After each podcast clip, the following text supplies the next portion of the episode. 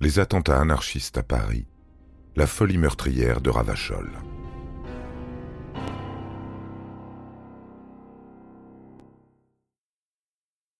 Des arrestations ont lieu dans le milieu anarchiste parisien étroitement surveillé. La police se veut rassurante. Aussi, le 15 mars, le petit journal déplore que certains journaux étrangers fassent grand cas de ces explosions, décourageant ainsi d'éventuels touristes. Il précise donc que tous les moyens sont mis en œuvre pour assurer la sécurité de tous et que d'autres explosions ne sont pas à craindre. Malheureusement, dès le lendemain, la caserne Lobo, où sont logées les troupes de la garde républicaine, est la cible d'un nouvel attentat. Elle forme un quadrilatère délimité par la rue de Rivoli, la place Baudoyer, la rue Lobo, la place Saint-Gervais et la rue François Miron. C'est là qu'à une heure et demie, au matin du 16 mars, une cartouche de dynamite est déposée sur le rebord de la fenêtre du réfectoire. L'explosion arrache la fenêtre, brise les tables et les placards du réfectoire. La vaisselle est pulvérisée. Les douze fenêtres du premier étage volent en éclats.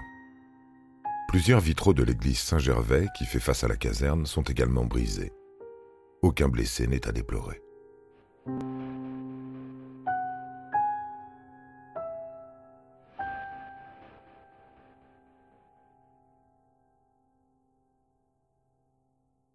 La piste anarchiste est privilégiée, mais la police n'a pas de preuves. Les attentats ne laissent rien derrière eux, si ce n'est la dévastation. Et rue Lobo, comme boulevard Saint-Germain, personne n'a rien vu.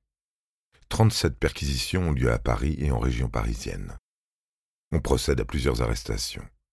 Dans la presse, rien ne filtre. On sait juste que des propriétaires reçoivent des lettres leur annonçant le dynamitage de leur immeuble. On trouve sur la voie publique des engins explosifs et des cartouches. La peur de l'attentat hante désormais les rues de Paris.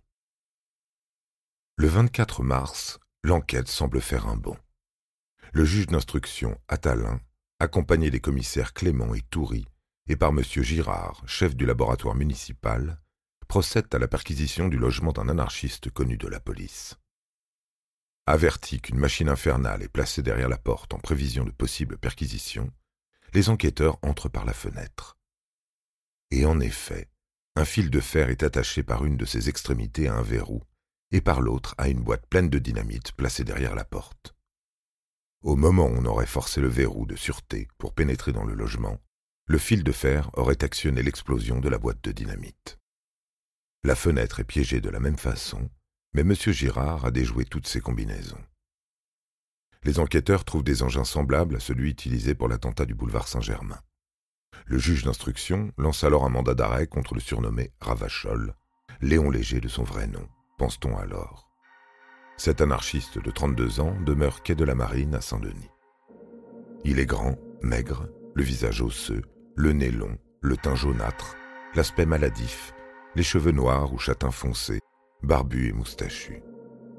Déjà impliqué dans une affaire d'assassinat aux environs de Saint-Étienne, il est soupçonné d'être l'auteur de l'attentat du boulevard Saint-Germain.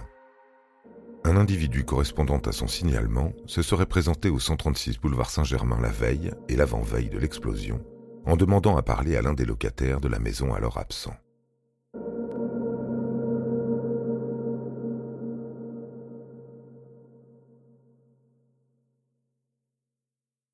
Ce Ravachol est déjà tristement connu des services de police. Le 20 juin 1891, il quitte Saint-Étienne en compagnie de sa compagne, une femme nommée Rullière. À Unieux, tous deux louent une voiture et s'engagent sur la route de Chamble, dans le département de la Loire. L'attelage s'arrête non loin de la très modeste demeure d'un vieil ermite. Ce solitaire, âgé de quatre-vingt-dix ans au moins, est connu de tout le monde à plusieurs lieues à la ronde. Revêtu d'une soutane presque aussi vieille que lui, il parcourt le canton de Saint-Rambert en demandant la charité. Plusieurs légendes, toutes plus bizarres les unes que les autres, se sont créées autour de sa personne. On dit qu'il cache chez lui un fabuleux trésor, bien qu'il passe sa vie à mendier en affirmant être sans ressources. Ravachol pénètre dans sa cabane. Pour s'emparer du fameux trésor, il n'a qu'à mettre la main sur la bouche de l'ermite endormi. Il meurt asphyxié dans son sommeil. Le meurtrier s'empare alors de son butin, en partie constitué d'argent sous forme de billets de banque. Puis il s'en retourne à Saint-Étienne avec sa compagne. Les enquêteurs sur place acquièrent rapidement la certitude que Ravachol est coupable. Ils le piègent alors qu'il rentre chez lui et doivent l'enchaîner car il oppose une grande résistance. Chemin faisant, le cortège rencontre un ivrogne qui vient en titubant se jeter sur les agents. Un instant, l'attention du commissaire et de ses auxiliaires se porte sur le pochard noctambule. Ravachol en profite pour donner un violent coup de tête à l'agent qui le serre au plus près, puis il se met à courir dans l'obscurité, les mains enchaînées dans le dos, mais libres.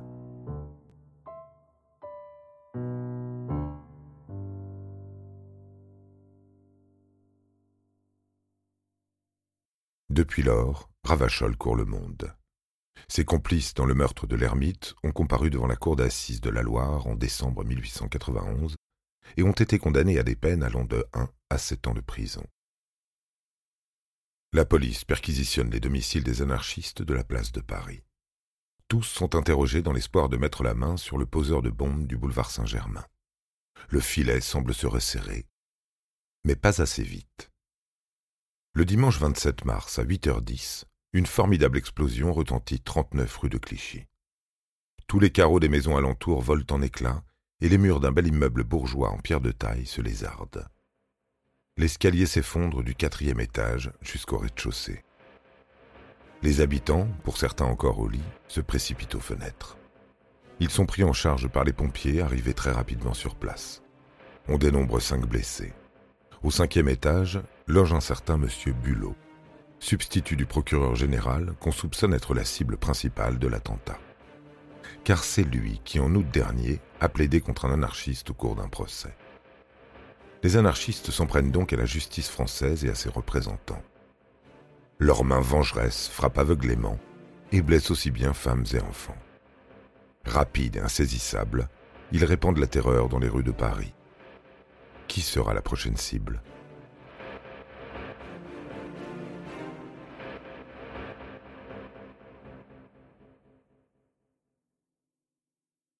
La police déploie des forces considérables pour mettre la main sur ce ravachol qui inquiète la France et terrorise sa capitale. Mais il reste introuvable.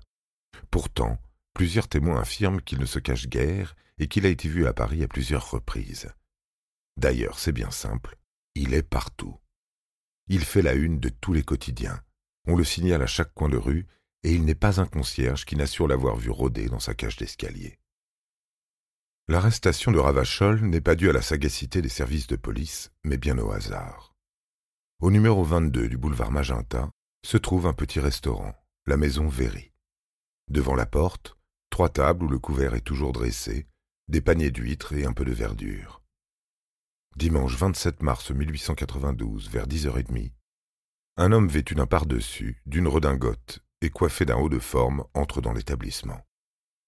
Il ne manque pas d'élégance, à tout d'un bourgeois, mais affiche une mine sombre qu'une cicatrice à la tempe gauche achève de rendre inquiétante. Il s'attable dans la pénombre et se fait servir un repas par le garçon du restaurant, Jules Léraud. D'abord silencieux, il se mêle bientôt à la conversation de quatre jeunes gens attablés eux aussi, qui discutent armée et militaire. L'homme s'emporte bientôt et expose ses idées anarchistes. Il vante ensuite les camarades qui ont fait exploser l'immeuble de la rue des Clichy. Les clients du restaurant sont stupéfaits. De quelle explosion s'agit-il? De quoi parle donc cet enragé? Quelques heures plus tard, ils apprendront l'attentat de la rue de Clichy et feront le lien avec les propos de l'étrange client. Jules Léraud acquérera la conviction que cet anarchiste était ce ravachol tant recherché et que par ignorance il l'a laissé s'échapper. Cette conviction deviendra certitude quand il lira la description parue dans les journaux. Il grave son visage dans sa mémoire. Si jamais il revient au Véry, il aura affaire à lui. Ce qui arrive ensuite est à peine croyable, tant cela dénote une grande imprudence de la part de l'homme recherché par toutes les polices de Paris. Le mercredi 30 mars, le voilà qui se présente à nouveau au restaurant du boulevard Magenta. Vêtu à l'identique, il reprend sa place dans la pénombre, demande le journal du jour et se fait servir à déjeuner. Cependant, l'héros ne le quitte pas des yeux tout en lisant le journal où se trouve le dernier signalement de Ravachol. Il inspecte son client et constate que chaque particularité coïncide avec les détails de la physionomie de l'individu. Les cicatrices sont bien là, une au pouce gauche, une au front. L'héros informe donc son patron, M. Véry, de la présence du dynamiteur dans son restaurant. Le patron envoie immédiatement son laveur de vaisselle prévenir le commissaire de police du passage du désir. Monsieur Dresch est absent, mais on le fait aussitôt quérir, lui qui habite précisément boulevard Magenta, presque en face du restaurant Véry.